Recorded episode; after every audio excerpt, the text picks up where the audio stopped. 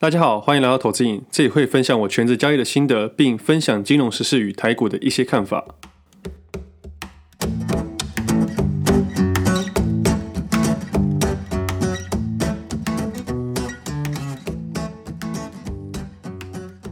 今天时间十二月十四号星期一，这是我第五十二期节目，我是魏德。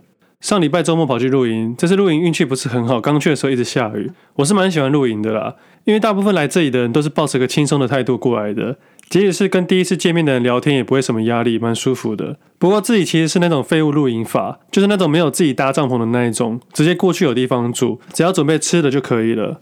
有时候自己废到连吃的都是朋友准备的，所以我也不算是一个很会露营的人，我只是喜欢大自然的环境。毕竟平常在家里都使用电脑。整天面对那些冷冷的荧幕跟数字，偶尔出来走走，没有特别的目的，或者看喜欢的书，或者发呆一天都可以，感觉还是蛮充电的。我觉得人性有时候很奇怪，在比较落后的国家或时代的时候，你很贴近自然，但你却喜欢追求高科技的产品跟环境。但是当把你丢到一个充满高科技的城市之中，我们又开始追求大自然。就像我们破坏环境的同时，就会有另一群人努力想要把环境用得更好。环境是需要大家一起维持的。我身边有很多潜水的朋友，他们都很爱护环境，因为他们真的看过自然的美，是真正的美的那种。在水里看到海底新世界的同时，也看到人类破坏环境的另一面。许多生物真的会因为这些问题而死亡的。我这些朋友很特别哦，他们是连吃麦当劳都会用环保餐具的，在任何情况下绝不会使用免洗餐具。我自己是没办法跟他们一样啦，但的确隐隐约约影响到我了。我只要在他们身边，我会尽量不使用免洗餐具，因为我怕被他们霸凌啊。因为他们平常都在潜水，所以深刻体验到环境正在被破坏这件事情。就像我们自己过去经历了很多金融的黑暗面，有时候跟新手投资人分享的时候，其他人都可能会用一种“怎么可能这么严重的反应”对我。我以前是真的有点无奈啦，但现在反而可以用更客观的态度去看待其他人，因为每个人都不一样，就跟环保概念这件事一样，我们生长的环境完全不一样。如果硬要跟人家沟通，把人家变成你的想法的话，其实彼此都很辛苦。环保概念跟投资概念一样，不管你懂不懂，你都必须意识到这件事的存在。我们生活在这个世界上，不可能不跟环境打交道，而我们的生活在现代，也不可能不跟金钱打交道。即使你觉得有铜臭味，但也不可能这辈子都不碰臭臭的东西。我们从出生就要花费，一直到生老病死都要。在学时期要学费。出了社会要生活费，直到后面还要结婚、买车、买房、小孩花费、退休规划等等。或许你想要一个不太一样的生活，出社会后只想走一条路，就是做自己的退休规划。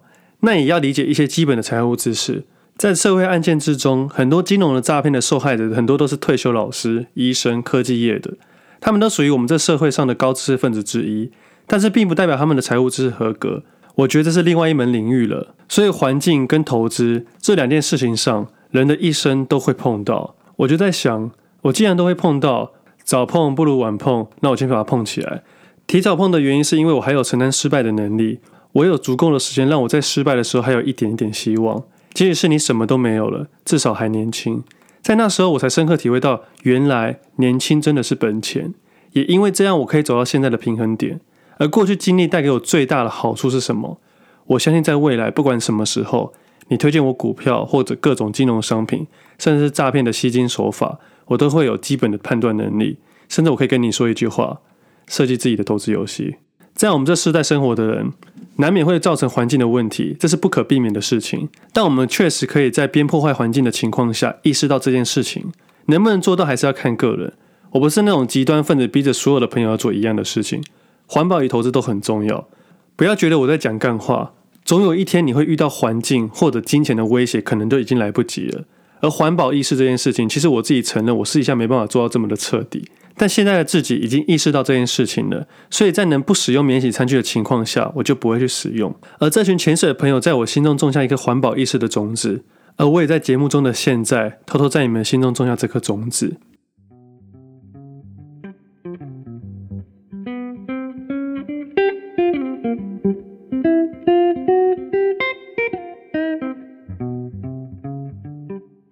接下来聊一下台股吧。在上礼拜四，我一早爬起来录音，是因为发现一些东西，想要在开盘前提醒一下各位。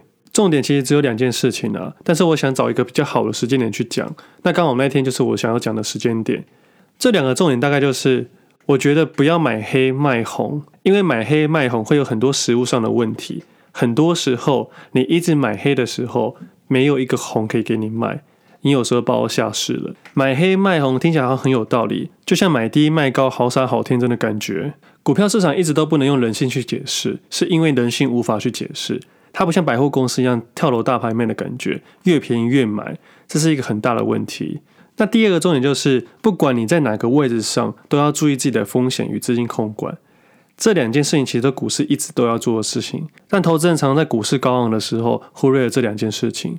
但其实到时候一个小小的回档，你就发现事情的严重性了。其实我发现最近涨了这么多，还是有许多人是赔钱的。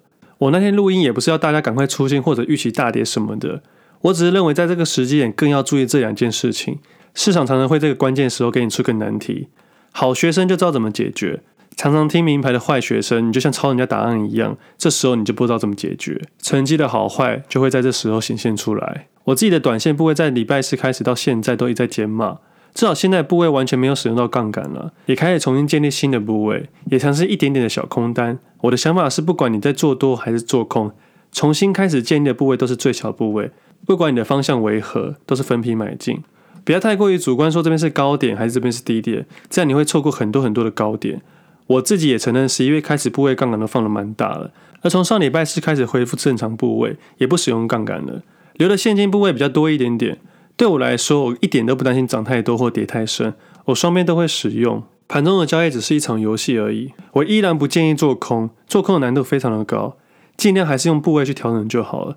为什么说做空的难度会更高了？我用我的想法跟大家分享一下，因为现在配息的次数更多了，尤其是台积电，明年配息又更多次了，这样融券回补会非常的麻烦。如果我是大人物的话，我会怎么样？我会买爆台积电。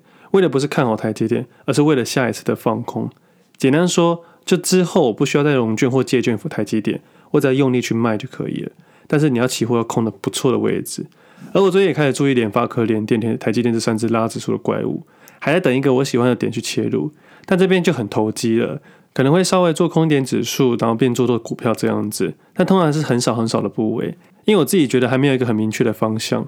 而通常这时候我会承认我看不懂。我会让市场去跑一下，甚至全是现金也没有关系。那有很多人问我说：“那长期部位呢？”其实长期部位还很重要的概念，其实你可以把现金当做一个标的，大概是这样子啦。之后再好好分享一下现金标的这个概念。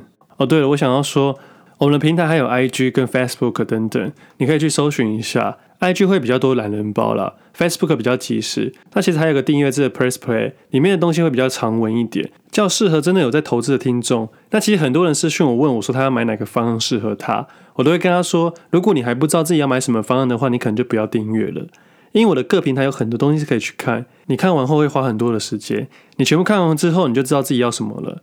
我不想要浪费你的钱。我也有遇到一些听众私讯我说，他已经找到自己的投资方式，他有他的交易逻辑了。因为其实他一直也想要分享给他的亲朋好友，但是没有人要理他，或者要花太多的心力去做这件事情了。他觉得他没有时间去做，所以就交给我去做。订阅是单纯想要支持我的节目跟理念，我非常感谢他的支持。接下来分享一件事情，今天在社群里面看到一个人贴了自己的库存，他问大家说，停损之后真的能赚回来吗？我自己是在盘中看到这段话的啦。我感受得出他的无奈跟煎熬，我很想回答些什么，但是我怕影响他盘中的交易动作，所以我就没有那时候回应他。所以现在我想要在节目中回他，我想跟你说，停损是短线交易上一定要做的事情。而你问停损之后真的能赚回来吗？你没有做过，你永远不会知道答案。我说说我的例子好了，我第一次买的股票是六年前的华航跟宏达电，我每天都看它跌一点跌一点，心里很不是滋味。我虽然明显看得出来它走下跌趋势，但我都希望它涨一点点，我就把它卖出，至少不要赔太多吧。那心中的煎熬跟无奈之后，我把看盘软体删掉，我以为这样就不会再赔钱了。但事实上，价格还是一直滑落，直到某一天大盘跌了很多，我真的受不了，我跑去看一下，发现这个亏损超乎我的想象。我当下下定决心不再玩股票，我终于把它停损了。但好死不死，那一天就是近三年的最低点。我结果看到它上涨，我带着满满的懊悔在看盘，而那个时候我是营业员，我不得不看盘，所以我觉得非常痛苦。直到现在，我还隐隐约约能感受到那种痛苦。而一直到现在，为什么这么在乎停损跟风险这件事情？因为我不希望自己再陷入一次那种情绪之中。最后我回答你：停损之后真的能赚回来吗？我的经验是绝对会。只要你持续努力学习的成长，你回头看看后，你会发现，你那时候的停损金额，自己现在看到都会笑。那时候停损金额不到我现在一天的手续费。我无法要你马上停损这件事情，因为我知道很难做到。我以前在营业处的时候，我帮我所有旁边的同事大哥大姐去做停损，因为他们自己做不到，希望我可以帮他做，所以他们对我又爱又恨。希望你有意在听我的节目，也希望你听到这段答案。投资这件事情，你虽然要尊重市场，但是你要知道，设计者其实是你自己。当你承认自己错误的时候，其实你已经开始正确了。如果一次停损很痛苦，分批停损会比较好过一点。加油吧！最后，我想分享一下，这礼拜刚好是我们投资瘾 Podcast 节目到现在刚好成立半年的时间。在六个月前决定要做这件事情的时候，根本没想到要走到这里。这半年很快很特别。没想到这么多人喜欢听我的故事跟分享。我在我原本的生活圈分享投资观念时，其实是没有人要理我的，因为对于投资这件事来说，不一定每个人都在乎。两年前有一段时间我在谷底打滚，某天在一念之间，我只有两个决定：离开或者挑战。我选择了后者，其实是因为一段话：上帝会给你一个刚刚好能承受的压力，他不会给你承担不起的。你现在能承担的是上帝相信你的，或者不要当做一个压力。可以当做对方看得起你。那时候自己面临的状况是连续亏损，不是因为手上没有现金，而是没有信心。我面对每一笔交易，我无法继续交易。我买涨就下跌，做空就上涨，好像有人在看着我账号做反向交易一样。市场在捉弄我，将我的情绪带入泥沼之中。回想那段时间，除了交易以外的生活，生活也出了各种状况，包括我的健康也是。也是第一次意识到身体状况会变差这件事情。那个时候的我想要一条救命绳，但你会发现这个市面上没有。每个人都分享自己赚钱，从来没有人教你如何面对赔钱的心理状况。我经过那段时间才真正了解到，因为只要走到那段连续亏损的状况之下，你要再走出来的几率是非常非常低的。最后你会无法再交易，甚至在走向一个不好的一个商业模式之中。我说真的，如果那时候我放弃一切，但还是想要从事金融专业的时候，我就会赚黑心钱。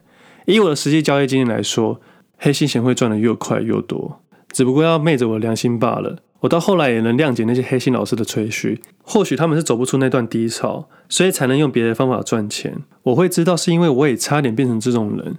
就在当年那两个念头之中，我选了一条比较难走的路，可能是因为天生犯贱吧，我总是喜欢挑战难的。